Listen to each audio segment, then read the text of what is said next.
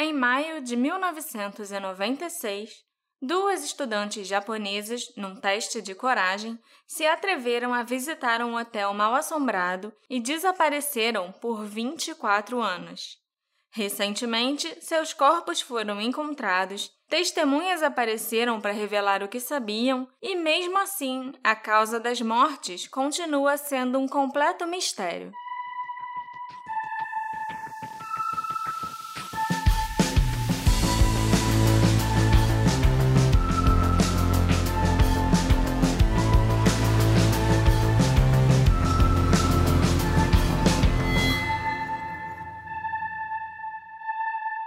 Olá, assistentes!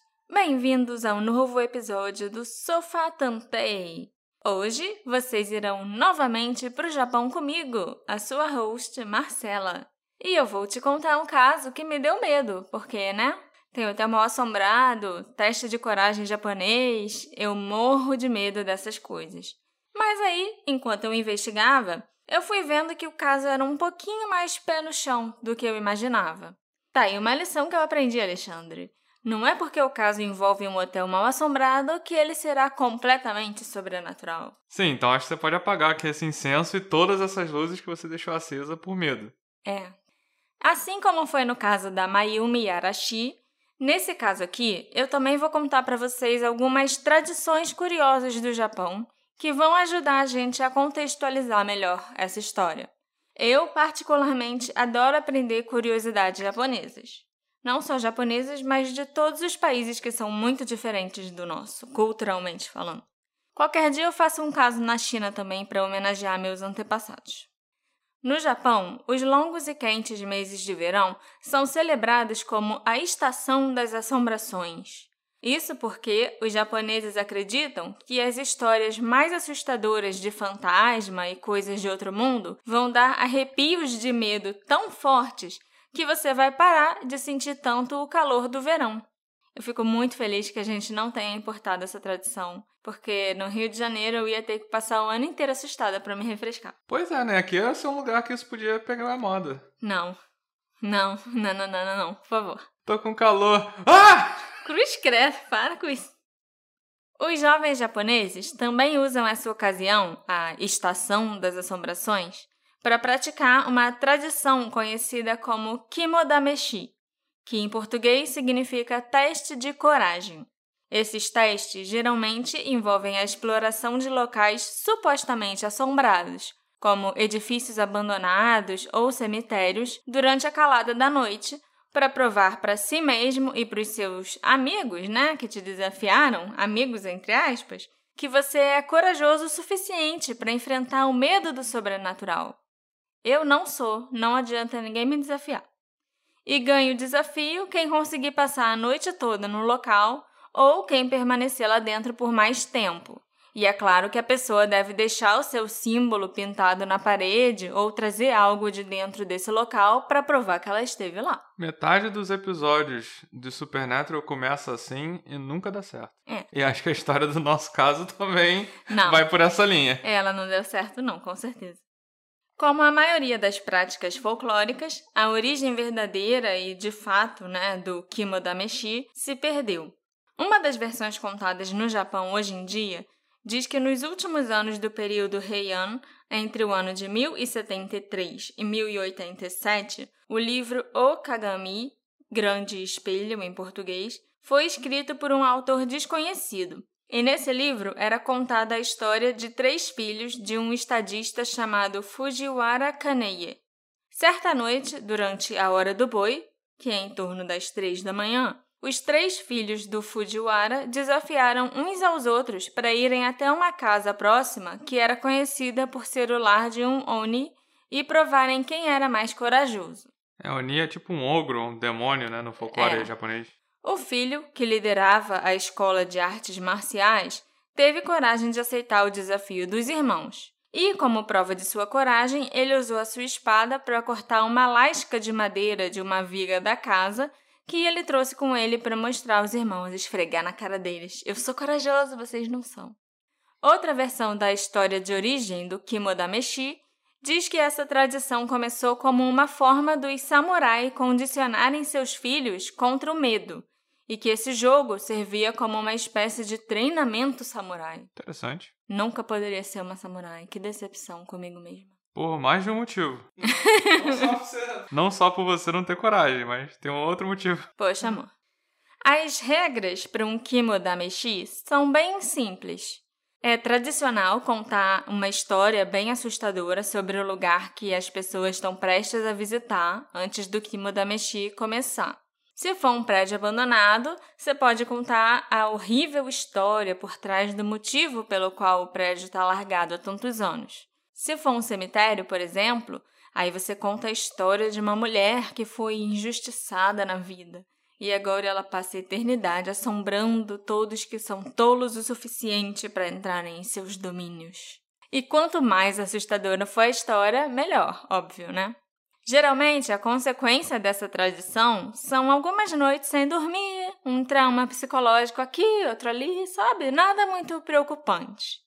Mas, em maio de 1996, o Kimoda Meshi de duas estudantes deu tão errado que virou uma daquelas histórias que os pais usam de exemplo quando eles não querem que os filhos façam alguma coisa, sabe? Tipo, ah, você vai lá fazer isso? Tem certeza? Não lembra daquelas meninas que foram no hotel e morreram, não? Em 5 de maio de 1996, o último dia do feriado da Golden Week no Japão, Megumi Yakishi e Narumi Takumi, da cidade de Imi, na província de Toyama, decidiram participar de um Kimoda Meshi e testar sua coragem em um Shinra Supoto, que significa em português lugar amaldiçoado. É, só para esclarecer, a Golden Week é o maior feriado do Japão, que costuma durar cerca de uma semana. Ele acontece mais ou menos no final de abril ou início de maio, e as datas mudam todo ano, como se fosse um carnaval. A Megumi e a Narumi, ambas com 19 anos na época, planejavam viajar para um notório Shinra Spoto na cidade de Uozu, Vários dias antes dessa viagem, as duas conversaram com alguns amigos que alegavam já terem feito um desafio no mesmo lugar que elas pretendiam ir. Algumas fontes dizem que as meninas já conheciam o lugar e que já tinham ido lá duas vezes, mas de dia, é claro. Outras fontes dizem que essa seria a primeira vez delas lá e que elas ouviram falar do local num artigo de uma revista. Eu chutaria que foram esses amigos que contaram para elas sobre o local assombrado e até que foram eles que desafiaram as duas. Quando você é adolescente, né, geralmente são seus amigos que te metem nessas furadas e te desafiam a fazer coisas não muito inteligentes. Pelo menos na minha época era assim. Meus amigos foram culpados de muitas coisas. Ah, você não tinha culpa de nada. Não. Depois de terminar o seu turno de trabalho numa loja local, a Narumi comprou uma lanterna para ela e algumas baterias para a lanterna da Megumi em preparação para a viagem noturna para o local assombrado. Eu, pessoalmente, levaria muito mais do que duas lanternas, com certeza, né? Eu levaria lanterna, um padre, muito alho, água benta, sal, crucifixo. Uns biscoitinhos também, porque, né? Ninguém é de ferro, não dá para ficar a noite toda acordado sem comer.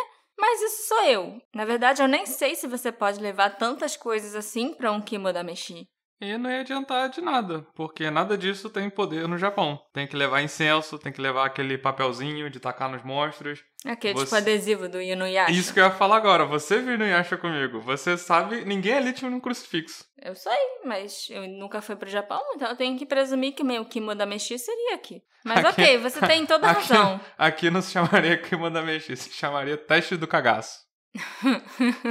uhum. Aproximadamente às nove da noite, as duas meninas entraram no carro da Megumi, que era um Subaru Vivio preto, e começaram a dirigir para a cidade de Uozu. Como isso aconteceu em meados dos anos 90 e praticamente ninguém tinha celular naquela época ainda, elas usaram um pager para se comunicar. Será que eu tenho que explicar para a geração Z o que é um pager e como ele funcionava? Não. Que bom, porque eu nem lembro bem como é que funcionava mesmo, não. No meio da jornada, por volta das nove e meia da noite, as duas amigas pararam no Parque Kaiomaru, na cidade de Imizu, por cerca de 30 minutos para contar a alguns amigos quais eram seus planos antes delas seguirem a viagem. Por volta das 10 da noite, elas foram vistas abastecendo o carro num posto de gasolina em Uozu.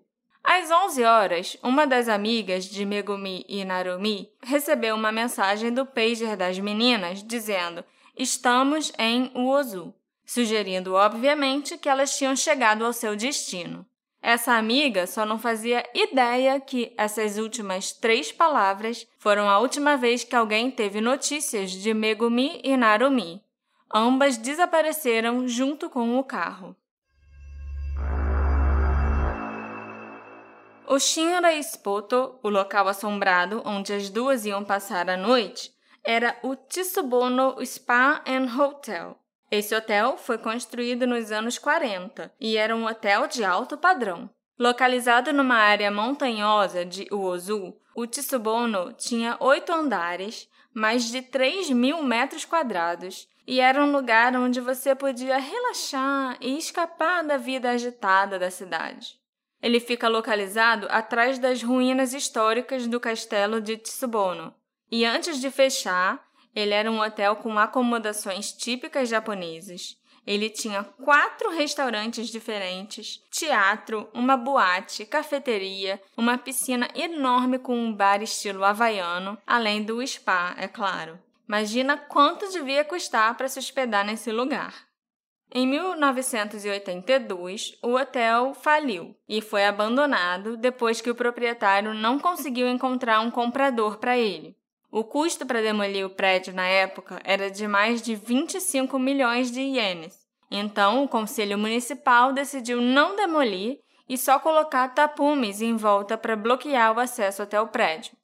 Hoje em dia, o Tsubono Hotel é chamado de Fonte Mineral Tsubono pelas pessoas locais por causa da fonte de água mineral que existe naquela propriedade. Ele também é frequentemente citado nas listas de revistas e sites japoneses que falam dos lugares no país para fazer o teste de coragem. Inclusive, num guia chamado Ruins of Japan, publicado em 2007, ele foi listado como o local mais utilizado para fazer o Kimodameshi em toda a região de Hokuriku, e o número 75 no ranking nacional. É oficial, então. É, é oficial, tipo, é um lugar bem conceituado. Ele tem cinco estrelas no, no... Ele tem cinco, cinco estrelas. estrelas no, no quesito assustador. Exatamente. É claro que isso não quer dizer que esse é um lugar seguro e que é permitido entrar no Tsubono, porque não é. Mas mesmo assim, o hotel se tornou um ponto de encontro para os jovens e para as gangues de motoqueiros conhecidas como Bosozoku, que usaram o hotel como um local para eles expressarem o caos, vandalizando o edifício, quebrando janelas e até disparando fogos de artifício dentro do prédio. Essas gangues são muito perigosas e violentas e formadas geralmente por criminosos, traficantes de drogas e o pessoal que é tipo ainda baixo ranking da Yakuza, sabe? Uhum tiveram vários planos para tentar restaurar o hotel ao longo dos anos, mas todos eles fracassaram. Então, o Tsubono continua de pé até hoje, mas totalmente depredado. E é claro que, como quase todo prédio abandonado, ele ganhou fama de mal assombrado no final dos anos 80. O fato do dono do hotel ter desaparecido completamente após o hotel fechar também colaborou para essa fama, é claro. Dizem que ele fugiu depois de declarar falência, mas também há relatos de que ele teria cometido suicídio dentro do hotel. É fato que o homem sumiu, mas o que aconteceu de verdade com ele ninguém sabe. E foi assim que o Tsubono virou um dos lugares preferidos das pessoas para praticarem o kimodameshi. Dois dias depois de Narumi e Megumi viajarem para o Ozo e não darem mais notícias, as duas famílias foram ficando muito preocupadas. Os familiares das meninas então procuraram a polícia de Toyama para reportar o desaparecimento delas. Os policiais imediatamente despacharam alguns oficiais e uma busca inicial foi conduzida em torno do hotel Tsubono, já que esse era o destino final das meninas. Mais tarde, eles expandiram a área de busca após não encontrarem evidências das duas, do carro ou de nada pertencente a elas no hotel ou em seus arredores. Os oficiais começaram a examinar as áreas do penhasco ao redor com um helicóptero para ver se elas tinham potencialmente caído nas proximidades, mas nenhum vestígio foi encontrado. Como a teoria de que as meninas podiam ter decidido fugir por motivos pessoais, ainda mais que a gente sabe como existe toda aquela cultura das pessoas simplesmente evaporarem no Japão, a polícia parou as buscas e as famílias ficaram mais de um mês esperando para ver se a Megumi e a Narumi entrariam em contato. Como isso não aconteceu, os familiares procuraram a polícia novamente e insistiram para eles recomeçarem as buscas. A polícia de Toyama decidiu realizar então mais duas buscas em grande escala pelas meninas desaparecidas em junho e outubro de 1996, começando na cidade de Hime, onde ambas moravam, e terminando no Tsubono Spa Hotel. Depois de percorrer várias rotas diferentes entre os dois locais, a polícia não conseguiu encontrar qualquer vestígio de Megumi e Narumi. Como ninguém mais além do frentista do posto de gasolina entre as duas cidades tinha avistado as duas meninas num Subaru preto, o caso rapidamente se tornou um mistério nacional. O grande problema, que acabou prejudicando um pouco o caso, é que a maioridade no Japão é de 20 anos. As duas tinham só 19 anos. Então, por mais que todos soubessem que duas meninas desapareceram tentando completar um kimo da Meshi, não foram divulgadas fotos nem os nomes da Megumi e da Narumi. É proibido divulgar os dados de menores no Japão, até em casos como esse. A polícia esperou as duas terem completado 20 anos no ano seguinte, em 1997, para poder divulgar esses dados e fotos das meninas. Mas você sabe se é assim até hoje? Porque não divulgar as fotos das pessoas desaparecidas é meio contraproducente. É assim até hoje. O desaparecimento da Megumi Yashiki e da Narumi Takumi se tornou uma notícia enorme no Japão inteiro e muitas pessoas apresentaram teorias sobre o que poderia ter acontecido com as meninas. A ideia de que elas poderiam ter encenado o desaparecimento e fugido juntas foi a principal no início, principalmente com a polícia de Toyama. Mas essa teoria não explicava o fato que nem as meninas nem o carro tinham sido vistos por ninguém desde então. Outra teoria girava em torno da possibilidade das meninas terem tido problemas com uma gangue de motoqueiros, Bosozoku, que era conhecida por visitar o prédio abandonado anteriormente. Bosozoku, que se traduz aproximadamente como as tribos velozes, teve origem na década de 50 e se refere à subcultura japonesa de gangues que pilotavam motocicletas personalizadas. Eles se inspiravam em filmes como Juventude Transviada, do James Dean. E essas gangues eram conhecidas por serem rebeldes, claro, em relação à sociedade, com algumas delas optando por uma vida de crime e vandalismo. Então, essa teoria sugere amplamente que a Megumi e a Narumi encontraram uma dessas gangues no Tsubono e foram sequestradas por ela, ou pior, assassinadas.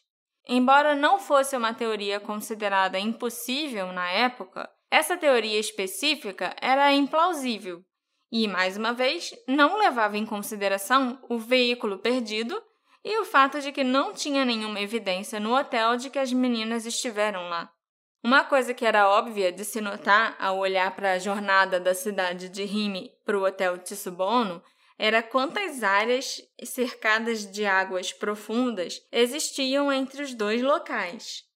Com territórios como a Baía de Toyama e o rio Sho ao longo dessa rota, também não era absurdo pensar que elas podiam ter saído da estrada em algum ponto depois de enviarem a mensagem para a amiga do pager, sofrido um acidente e ido parar num rio ou na Bahia. Outras teorias que circularam incluíam a ideia de que as meninas poderiam ter sido sequestradas por espiões norte-coreanos, o que estava realmente acontecendo no Japão no início dos anos 80. Não sabia. Com muita frequência. Sim, hum. é verdade. Também havia quem acreditasse que elas mexeram com coisas de outro mundo e foram vítimas de algo sobrenatural ou paranormal. Aí sim. Por 24 anos, esse caso foi contado no Japão inteiro como uma história sobrenatural, que era contada para assustar os participantes de Kimo Dameshi antes deles entrarem nos lugares assombrados. Ele também ficou conhecido no resto do mundo como Psychic Spots Disappearance, os desaparecimentos no lugar paranormal. Bem creepy assim, né? É. Ia funcionar muito bem para me assustar. Mas, em 2020, a polícia finalmente encontrou o carro e as meninas. Ao meio-dia de uma quarta-feira, no dia 4 de março de 2020, a polícia de Toyama usou um guindaste para puxar o Subaru preto que pertencia a Megumi do fundo do mar, no porto de Fushiki. Esse porto fica na cidade de Imizu e é perto do Parque Kaiomaru, onde Narumi e Megumi tinham passado para encontrar alguns amigos antes de seguirem viagem para o hotel Tsubano em Uozu. O carro teve que ser embrulhado em lençóis azuis para ser puxado pelo guindaste por duas razões. A primeira é que ele já estava no fundo do mar há 24 anos e ele podia correr o risco de desmontar e de se perder tudo que ainda havia lá dentro se ele não fosse devidamente embrulhado. E a segunda razão era para não permitir que os curiosos e jornalistas tirassem fotos do carro ou de seu interior. A segunda razão é legal. Dentro do veículo estavam os restos mortais de Narumi Takumi e Megumi Yashiki. É lógico que os corpos já estavam decompostos e restavam praticamente só os esqueletos. Foi preciso realizar análises de DNA e arcadas dentárias para confirmar que realmente eram elas duas. Não foi possível realizar uma autópsia para descobrir a causa das mortes, se foi afogamento ou se elas tinham sofrido algum trauma, ferimento, e se elas estavam vivas ou mortas quando o carro entrou na água. Um cartão de crédito com o nome da Megumi Yashiki gravado também foi encontrado no interior do carro. Com o carro e os corpos das duas meninas finalmente encontrados, as famílias de Narumi e Megumi finalmente tiveram uma resposta e uma conclusão sobre o destino das duas. Eu sempre acho que deve ser muito pior você ter um ente querido desaparecido do que morto, porque você não saber se a pessoa ainda está viva ou não deve ser muito horrível. Mas acabou um mistério e começou o outro. A gente sabe que elas morreram, mas como elas foram parar na água? Por que, que elas estavam ali perto do parque e qual foi a causa da morte? Como a gente sabe, durante muitos anos a polícia não teve nenhuma pista em relação a esse caso. Então, como eles do nada chegaram lá naquele porto e encontraram o carro e os corpos? Pelo que eu consegui entender, porque eu não falo japonês, né, gente? Só o meu russo que é quase fluente. no final do ano de 2014, os investigadores ficaram sabendo da existência de três testemunhas que poderiam saber ou ter visto o que aconteceu com elas. Os policiais receberam uma ligação anônima de um homem que afirmou que três caras estavam contando a conhecidos que eles testemunharam um carro caindo de um penhasco no Parque Kaiomaru à meia-noite da Golden Week de 1996.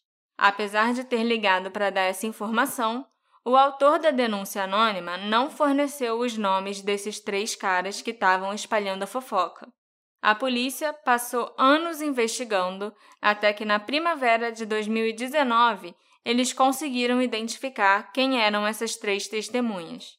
Os policiais decidiram então vasculhar e revisar todas as informações que eles tinham sobre o caso. Afinal, já tinham se passado mais de 20 anos. E depois, eles trouxeram as três testemunhas para interrogatórios em janeiro de 2020.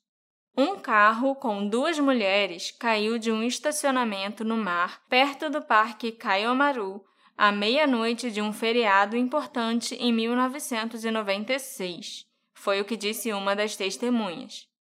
Ele ainda acrescentou que quando ele e os amigos se aproximaram do carro para falar com as duas passageiras nos bancos do motorista e do passageiro, o carro de repente começou a se mover para trás e caiu na água.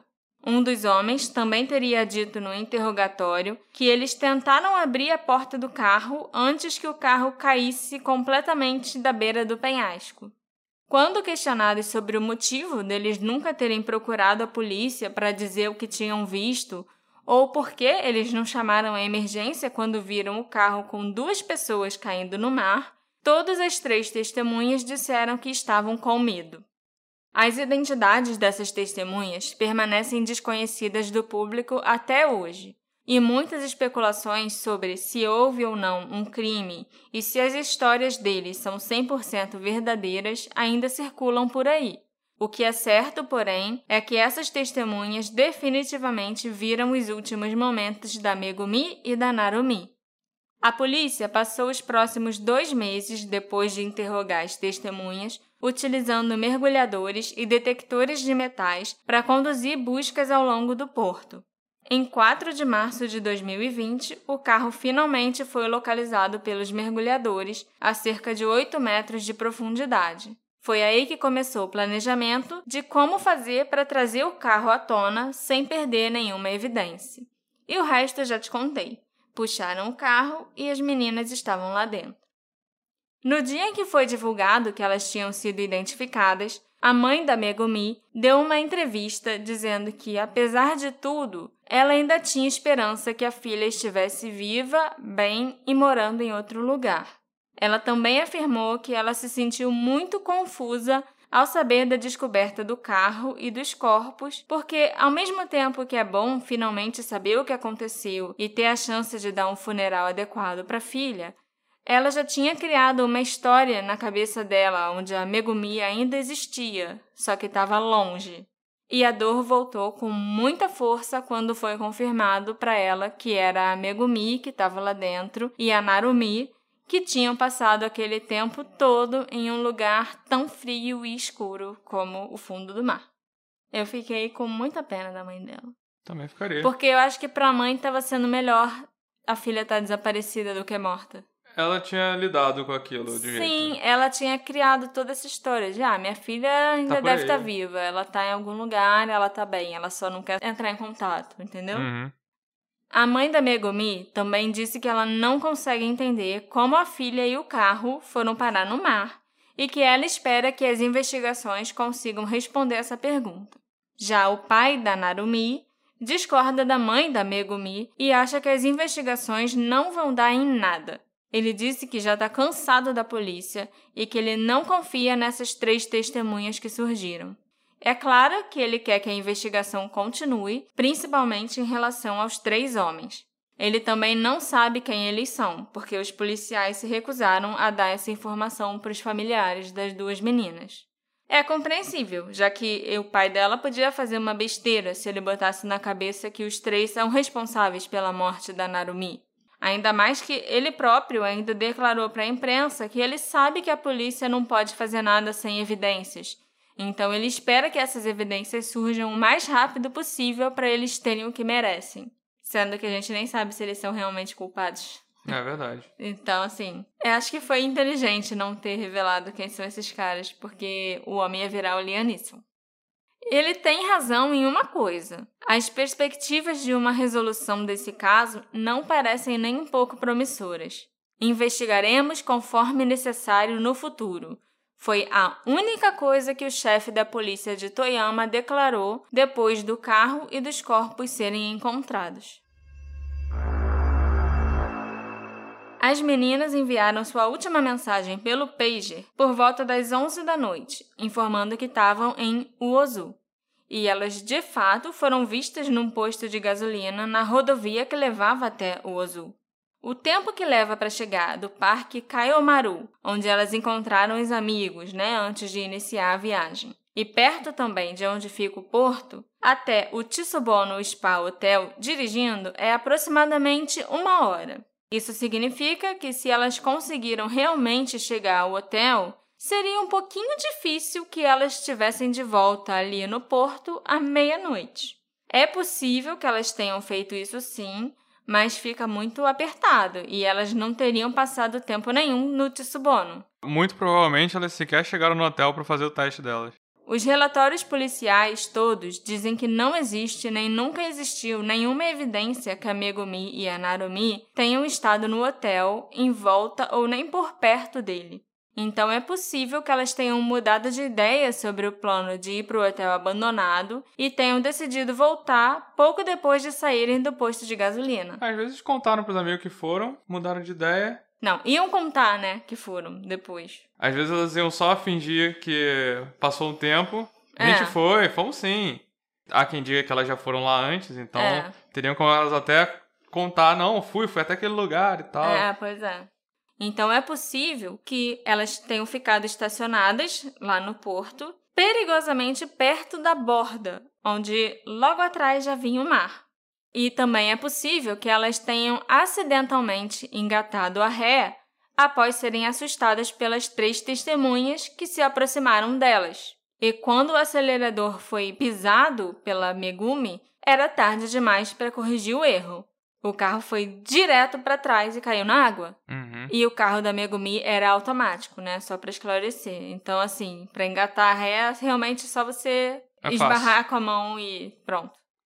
Talvez as três testemunhas quisessem assustar as meninas como uma brincadeira, mas quando eles perceberam que o tiro saiu pela culatra, os caras se sentiram responsáveis e culpados por suas ações e decidiram nunca mais falar sobre isso. Até que eles ficaram com a consciência pesada, começaram a desabafar com um ou outro amigo e alguém fez uma denúncia anônima para a polícia. Também é muito possível que os três tenham algo diretamente a ver com as mortes e eles próprios tenham jogado o carro com os corpos no mar para esconder as evidências. E considerando que até o momento não houve uma perícia que conseguisse determinar a causa das mortes por causa das condições dos corpos, a gente não pode eliminar o assassinato da nossa lista de teorias. Pode ser que tudo isso tenha sido uma série de circunstâncias infelizes, um acidente estranho e sem intenção de malícia de ninguém envolvido. Mas isso ainda não explica por que os três caras teriam medo de procurar a polícia ou de chamar ajuda para as meninas quando o carro delas caiu no mar. Você vê o carro com duas pessoas cair na água e você não vai fazer nada? Você, eu chamaria o Deram bombeiro, mole. sei lá, algum- alguém para tentar tirar o carro de lá. Se eles não tiveram nada a ver com a história, eles deram mole. É. Do ponto de vista das meninas, eu acho que elas podem ter sim se assustado quando viram três homens estranhos se aproximando de madrugada e indo na direção delas para abordá-las. Eu sei que eu me assustaria. Sim, elas podem ter tentado acelerar o carro para sair dali, mas não perceberam que estava na marcha ré, aí o carro caiu na água. Principalmente se elas estacionaram de ré e esqueceu de desengatar. E da perspectiva das testemunhas, pode ser natural você tentar sair de uma situação traumática, especialmente se você só presenciou o fato e não tem nada a ver com aquela situação pessoalmente. Os caras podem ter ficado muito chocados com. Eles estavam indo em direção às meninas e aí, de repente, o carro dá ré cai dentro da água com as duas dentro. Entendeu? Sim. E eu acho que eles também ficariam assustados e um pouco traumatizados, talvez. É possível. Ainda mais que a justiça e a polícia japoneses são tão rígidas que ninguém quer nem pensar em ser detido. Sabe em filme, quando uma pessoa é levada para um interrogatório ou então é presa e os investigadores têm 24 ou 48 horas, eu não lembro direito, para indiciar ou soltar aquela pessoa? Uhum. A gente vê muito isso em série, que acho, ah, meu Deus, nosso tempo tá acabando. Sim. Temos que fazer alguma coisa para não soltar essa pessoa. No Japão, eles podem manter uma pessoa presa sem indiciamento e sem um motivo real por 30 dias, ao invés dessas 48 horas. E eles podem ser extremamente coercitivos se eles decidirem que você é culpado. O Japão é um país com leis muito, muito rígidas e ninguém quer se envolver com a polícia. Depois que eu fiquei sabendo como as investigações e os julgamentos funcionam por lá, eu acho que isso seria um motivo, sim, para as três testemunhas terem ficado quietas por tantos anos.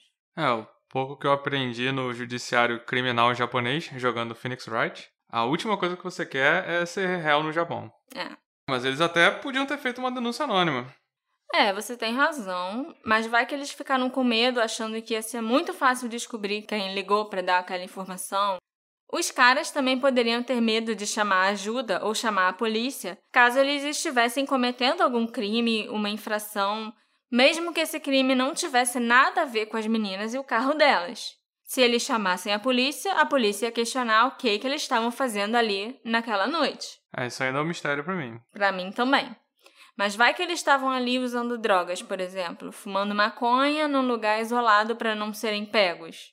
O Japão tem uma política de tolerância zero no uso de drogas. Se você fizer um post na internet falando que maconha é bom, por exemplo, você já pode pegar três anos de prisão e pagar uma multa de 50 mil ienes.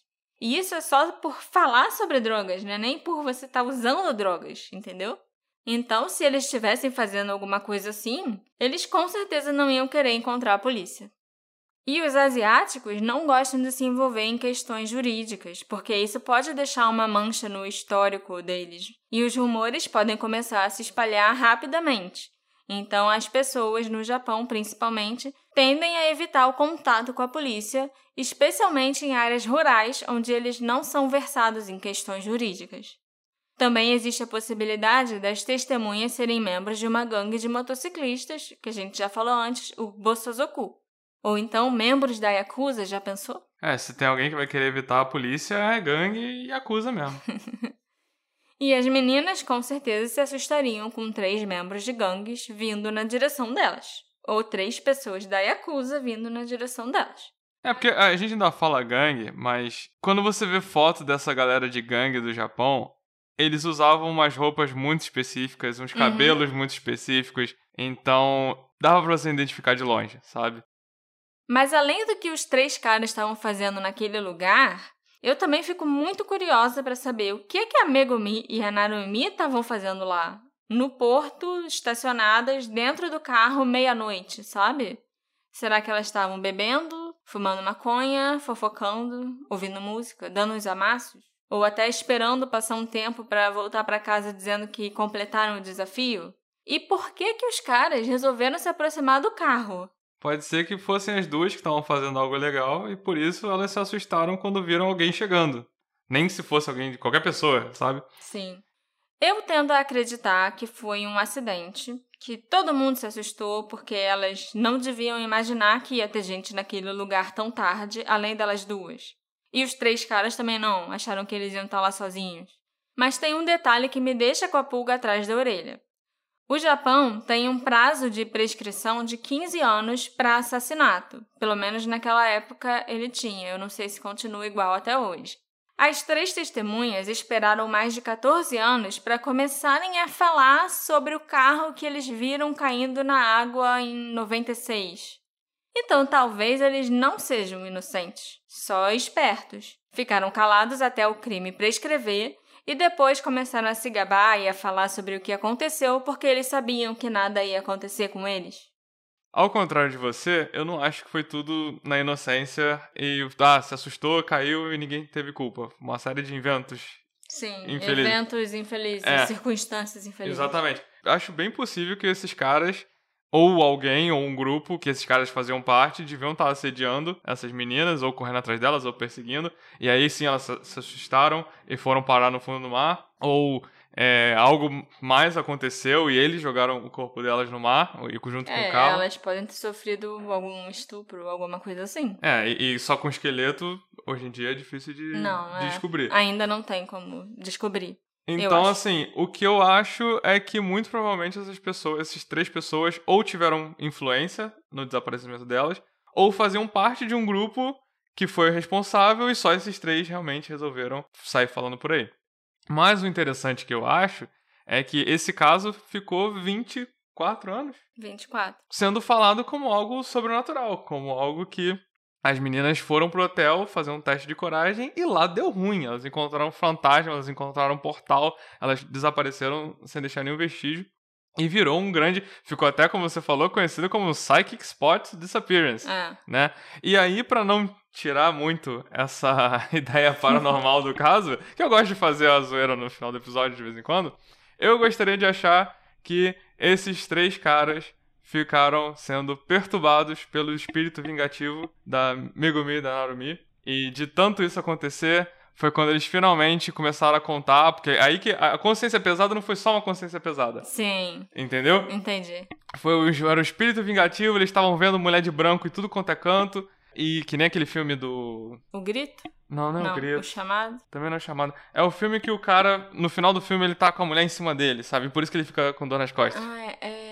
Tem um filme americano e tem um japonês. Eu não lembro o nome de nenhum dos dois. Eu mas, também não vou lembrar. mas então, eu acho que eles estavam sendo influenciados e sendo atormentados por fantasmas vingativos delas, que acabou fazendo com que eles tivessem que contar para outras pessoas e passar isso adiante. Ou até um deles mesmo deu a denúncia, Anônimo. a denúncia anônima para tentar limpar a consciência e tentar acalmar os fantasmas, né? E aí com isso que chegaram nos corpos e tal. E essa é a minha teoria do que aconteceu. Parte sobrenatural, parte não, né? Eu acho que é uma excelente teoria. Muito obrigado. Eu, eu acho que é bem, bem provável. Sabe? Ok. ah, é sim. Pô, se eles realmente fizeram alguma coisa com elas. É, Tiveram que mereceram. Tiveram que mereceram e foram, foram assombrados por muito tempo. E pode estar sobrando até Podem hoje. estar sendo assombrados até hoje, mesmo já tendo feito a coisa certa de contar. Porque eles não contaram tudo que eles sabem. Porque eu acho que eles sabem mais do que eles falaram. Isso eu, eu realmente acho. É, a história tá mal entendeu? contada, A história né? tá bem mal contada. Mais detalhes ainda podem surgir em torno dos eventos daquela noite fatídica. Mas por enquanto, o mistério da Megumi Yashiki e a Narumi Takumi continua sendo um dos casos não resolvidos mais infames da história japonesa. A internet está cheia de teorias sobre o que aconteceu com as garotas e mais teorias vão continuar surgindo nos próximos anos se nenhuma informação adicional vier à tona. O Tsubono Spa Hotel ainda está de pé nas montanhas de Uozu, isolado do resto da sociedade e pairando sobre a cidade de longe. O Japão continua a contar histórias de assombrações durante os meses de verão, com a lenda do hotel agora cimentada para sempre nesse folclore. O que vocês acham que aconteceu com Megumi e Narumi? Acidente? Assassinato? Será que elas estiveram no hotel e alguma coisa sobrenatural saiu de lá com elas? Será que elas assombraram os três caras até fazer eles confessarem que eles viram elas morrerem, mas eles ainda são assombrados porque não confessaram tudo? Isso eu acho maneiro. Me encontra nas nossas redes sociais, arroba detetive do sofá, e me conta sua teoria preferida. A gente se encontra na próxima investigação. Antes de falar tchau, tchau, eu só queria comentar que eh, na semana passada a Café com Crime, A Dona Café. Dona Café indicou a gente no Instagram. Eu fiquei tão feliz. Ai, meu Deus. Sim, sim, e foi impressionante que a gente lança episódio novo na quinta-feira. É na quinta-feira que a gente tem pico de ouvintes. É, tipo, quinta e sexta. E na quarta-feira foi embora, sabe? Aham. E é engraçado que quando ela fez a indicação na quarta-feira, nosso episódio mais recente era o do Yuri Algerelev. A vodka. A vodka- as toneladas de Que vodka foi um episódio que a gente usou pra meio que desestressar, né? e falar de um jeito leve, né? E, e- e até, até fazer mais graça do que o normal, eu acho. Então, não sei se, se alguém chegou e viu aquela bagunça e achou que, nossa, isso aqui é uma bagunça, eu não quero isso aqui pra mim, não. né? Mas se você tá aqui, tá, conheceu a gente através da indicação Da Dona Café. Seja bem-vindo, espero que você goste. Não é sempre que é aquela bagunça, mas a gente faz assim a nossa baguncinha. E muito obrigada, Dona Café. Eu sou muito sua fã. Eu amo café com creme. Sim. E eu fiquei muito, muito feliz com a indicação. Não tava esperando, né? Não, nem um pouco. Me pegou de surpresa. Uma surpresa boa. E é isso aí. A gente se encontra na próxima investigação. Sim. Sayonara, acho isso tanto.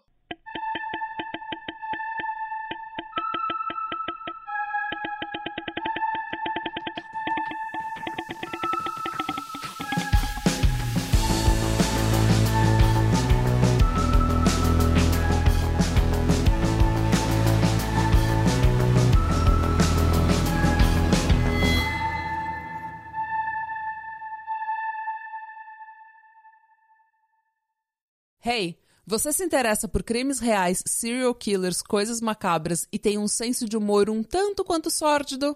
Se sim, você não está sozinho. Se você precisa de um lugar recheado de pessoas como você, venha conhecer o podcast Pátria Amada Criminal. Todas as semanas tentamos entender o pior da humanidade. Nesse processo, a gente ri, chora, fica brava, fofoca, porque afinal de contas é assim que a gente fala quando está entre amigos. Suas novas melhores amigas trevosas estão aqui no Pátria Amada Criminal.